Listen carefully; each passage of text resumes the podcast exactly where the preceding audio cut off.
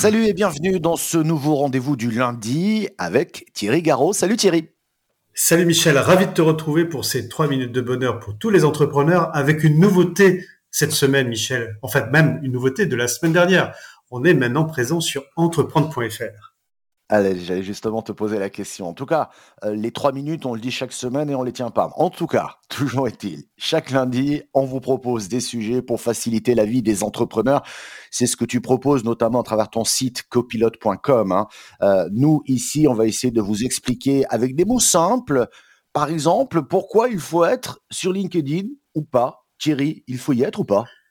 Je dirais même, Michel, que ne pas y être pourrait être considéré comme une véritable faute professionnelle. Bien utiliser ce réseau peut être un formidable levier pour euh, le business de ceux qui nous écoutent. Et j'ajouterais, quel que soit votre secteur d'activité, il ne faut rien négliger comme capacité à toucher une audience, à être en force de proposition et finalement à vendre ses produits ou ses services, Michel. Mmh, alors j'ai envie de te dire belle parole, mais tout le monde n'est pas sur LinkedIn et euh, vous n'allez pas, par exemple, montrer du doigt une petite entreprise artisanale qui n'est pas présente sur LinkedIn. Peut-être elle a rien à y faire. Ah, je suis pas d'accord avec toi. Je suis pas d'accord. Effectivement, on pourrait distinguer plusieurs réseaux sociaux en fonction de son activité en particulier, et ça pourrait faire l'objet d'un prochain podcast qu'on enregistrera tous les deux. Mais regarde, selon une étude menée par MDG Advertising, tu as vu mon accent anglais en fait aux USA, 64% des Américains aiment que l'entreprise dont ils sont clients soit présente sur les réseaux sociaux afin de mieux pouvoir la comprendre et communiquer directement avec elle. En plus d'humaniser vos relations clients et de porter des valeurs d'entreprise, vous allez augmenter votre capital, confiance et sympathie. Et pour faire crédit à quelqu'un, il faut faire confiance. C'est vraiment l'étymologie au sens propre du terme de la relation d'un entrepreneur ou d'une entreprise avec ses clients. Ouais, mais alors pourquoi tout le monde n'y va pas? Il y a des freins? Alors, il peut y avoir encore une grande partie de ceux qui nous écoutent qui considèrent qu'il y a des freins. Regarde, en France, c'est 54% des professionnels qui se trouvent sur LinkedIn. C'est pas neutre. 54%, c'est quand même plus de la moyenne selon le site ProInfluent. Mais certains d'entre eux tiquent encore à l'idée de rejoindre la plateforme pour trois raisons principales. Bah, la première, c'est peur de perdre du temps oui, je vais y passer du temps, je vais communiquer, et puis quoi après? La deuxième, c'est perdre de l'argent. Bah là, c'est même pas un sujet. Si on investit du temps, c'est pour en ressortir quelque part euh, des relations professionnelles à terme. Et puis, il y a la peur du bad buzz.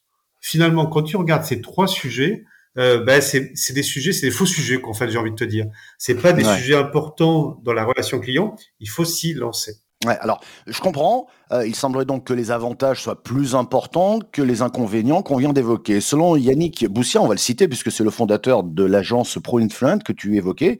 Euh, pour lui, euh, et là, on partage son avis, c'est pourquoi euh, on le cite dans ce podcast. Hein. Pour lui, donc, euh, je suis pas tout à fait d'accord parce qu'il a fait une vidéo avec un, fond bleu froissé, mais bon, c'est pas grave.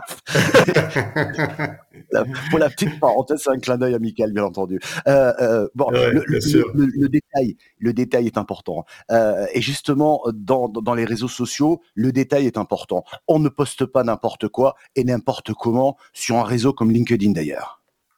Oui, je suis d'accord avec toi. Il faut qu'on puisse définir, en fait, euh, mettez-vous à la place de, quelqu'un qui va vous écouter, essayez de définir une, ligne éditoriale. Vous êtes les premiers représentants en tant qu'entrepreneur de votre entreprise. Les managers, les dirigeants sont un véritable passeport business avec LinkedIn qui doit les aider demain matin à établir une bonne communication autour de leur marque et d'eux-mêmes. On appelle ça le personal branding. Tu vois, moi, je le hmm. pratique au quotidien. Ça fait maintenant deux ans que je suis sur ce réseau social. J'y ai investi en fait un temps important mais j'en tire les marrons du feu, entre guillemets, ou j'en retire de l'interaction.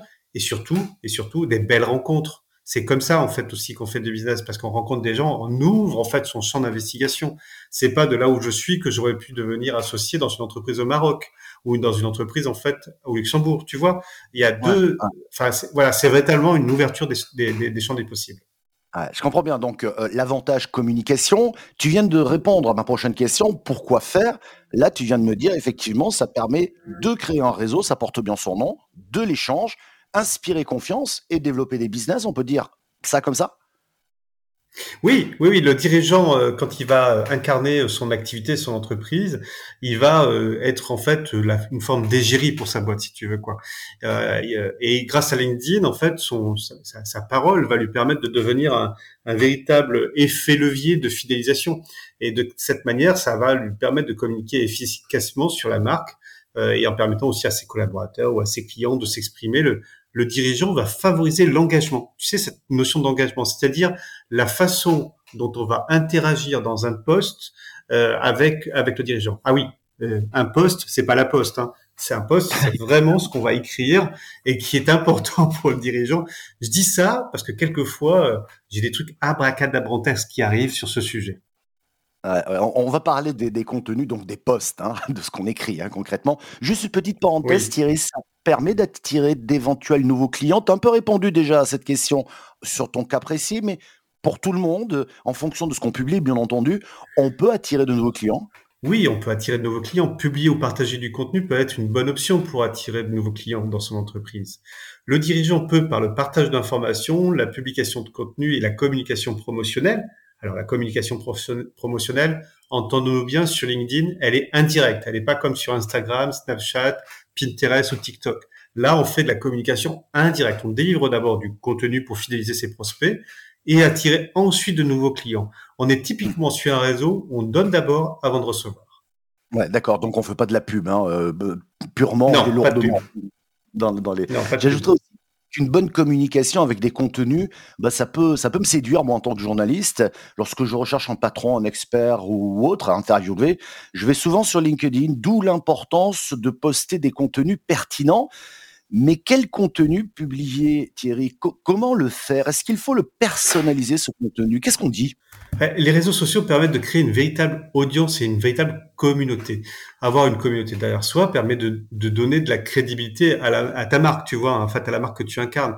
Et si tu es régulièrement actif sur LinkedIn, en répondant aux interrogations de ton audience, ou en publiant du contenu visant à aider ta communauté, bah, tu vas euh, assurer un engagement, une forme de fidélité. Euh, donc le contenu, il va dépendre véritablement de ce que tu as envie de faire. Si tu es par exemple dans le conseil, tu vas peut-être reprendre ton expérience passée puis pouvoir la délivrer.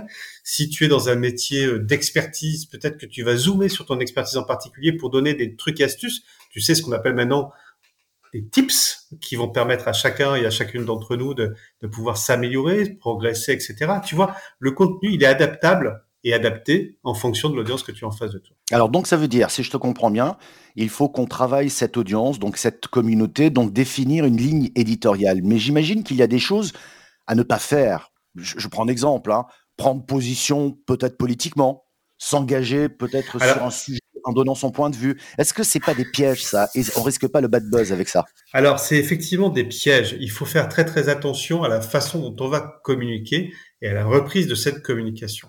Alors, je suis tout à fait d'accord avec toi. Moi, j'ai vu certains posts qui sont passés il n'y a pas très très longtemps où il y avait un engagement, bah, on va le dire clairement dans le cadre de la campagne électorale. Mais pour ça, c'est pas LinkedIn, c'est un engagement euh, personnel qui se fait en dehors des réseaux sociaux ou alors à travers des réseaux privés sociaux d'engagement. Ça se fait pas sur un réseau professionnel. Donc, euh, de la même manière que prendre parti de manière trop clivante pour un sujet peut entraîner, tu vois, un effet de balancier.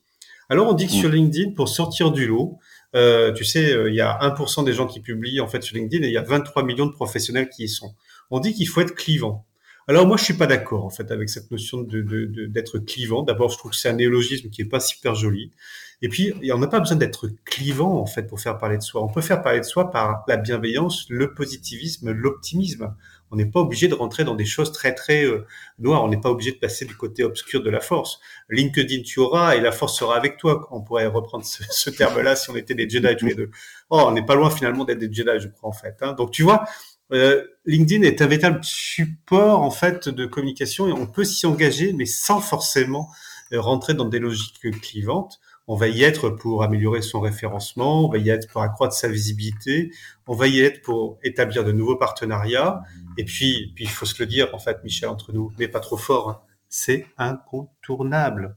Et c'est en partie gratuit si tu veux y être euh, de manière soft tu peux progresser dans LinkedIn en achetant euh, des formules payantes et en allant plutôt utiliser des formules premium dans lesquelles tu vas aller chercher euh, du 16 Navigator, tu vois, pour organiser ta communauté.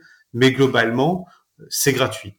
Il faut quand même penser à une chose. Il faut te constituer, et ça, je crois que tu l'as fait comme moi d'ailleurs, une véritable petite équipe autour de toi. Une équipe de graphistes qui va réussir en fait à, rendre visuellement ce que tu dis de manière euh, écrite. Une équipe d'écrivains, j'appelle ça des copywriters. En fait, on appelle ça des copywriters, des gens qui vont écrire pour toi ou tu vas écrire pour toi-même parce que tu as une plume. Et ça, je sais, Michel, que tu en as une qui est très bien euh, trempée dans la, dans la singularité de ta, de, de ton verbe. Mais quand on n'a pas ça, ben, il faut s'entourer d'une petite équipe malgré tout. Voilà. C'était les petits conseils que je voulais vous donner sur ce sujet-là. Bon, ah ben voilà, c'est gratuit. Allez-y si vous n'y êtes pas encore. Euh, on a bien compris euh, que les contenus, on les fait de manière équilibrée. Hein, euh, mais ça n'empêche pas de parler de, de, parler de soi. On fait pas de la pub pure et lourde hein, sur, le, sur le réseau.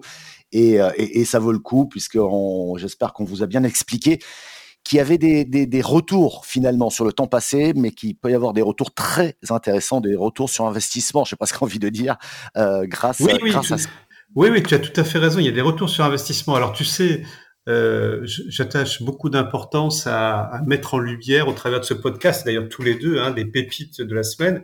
Moi, je serais tenté de dire, euh, allez regarder sur copilote.com, on est gratuit maintenant. On a quelques pépites qui vont vous servir sur, pour, euh, pour, pour LinkedIn, soit pour vous former, soit pour aller attirer de nouveaux clients. Et vous verrez, vous avez de belles choses qui sont, qui sont, qui sont en cours. Merci beaucoup Thierry pour tous ces conseils et on se retrouve la semaine prochaine. Ah ben, je crois qu'on va se retrouver la semaine prochaine. D'ailleurs, j'ai hâte parce que euh, allez, de toi à moi, j'ai maintenant beaucoup de gens qui viennent vers nous, et qui viennent vers moi en disant, mais vous savez, hein, on commence le lundi matin, on est dans le rush, et on attend le lundi soir pour vous écouter tranquillement. Je dis ça, ceux et celles qui vont écouter ce podcast lundi soir vont se reconnaître et vont sourire en entendant cela. le message est passé. Salut Salut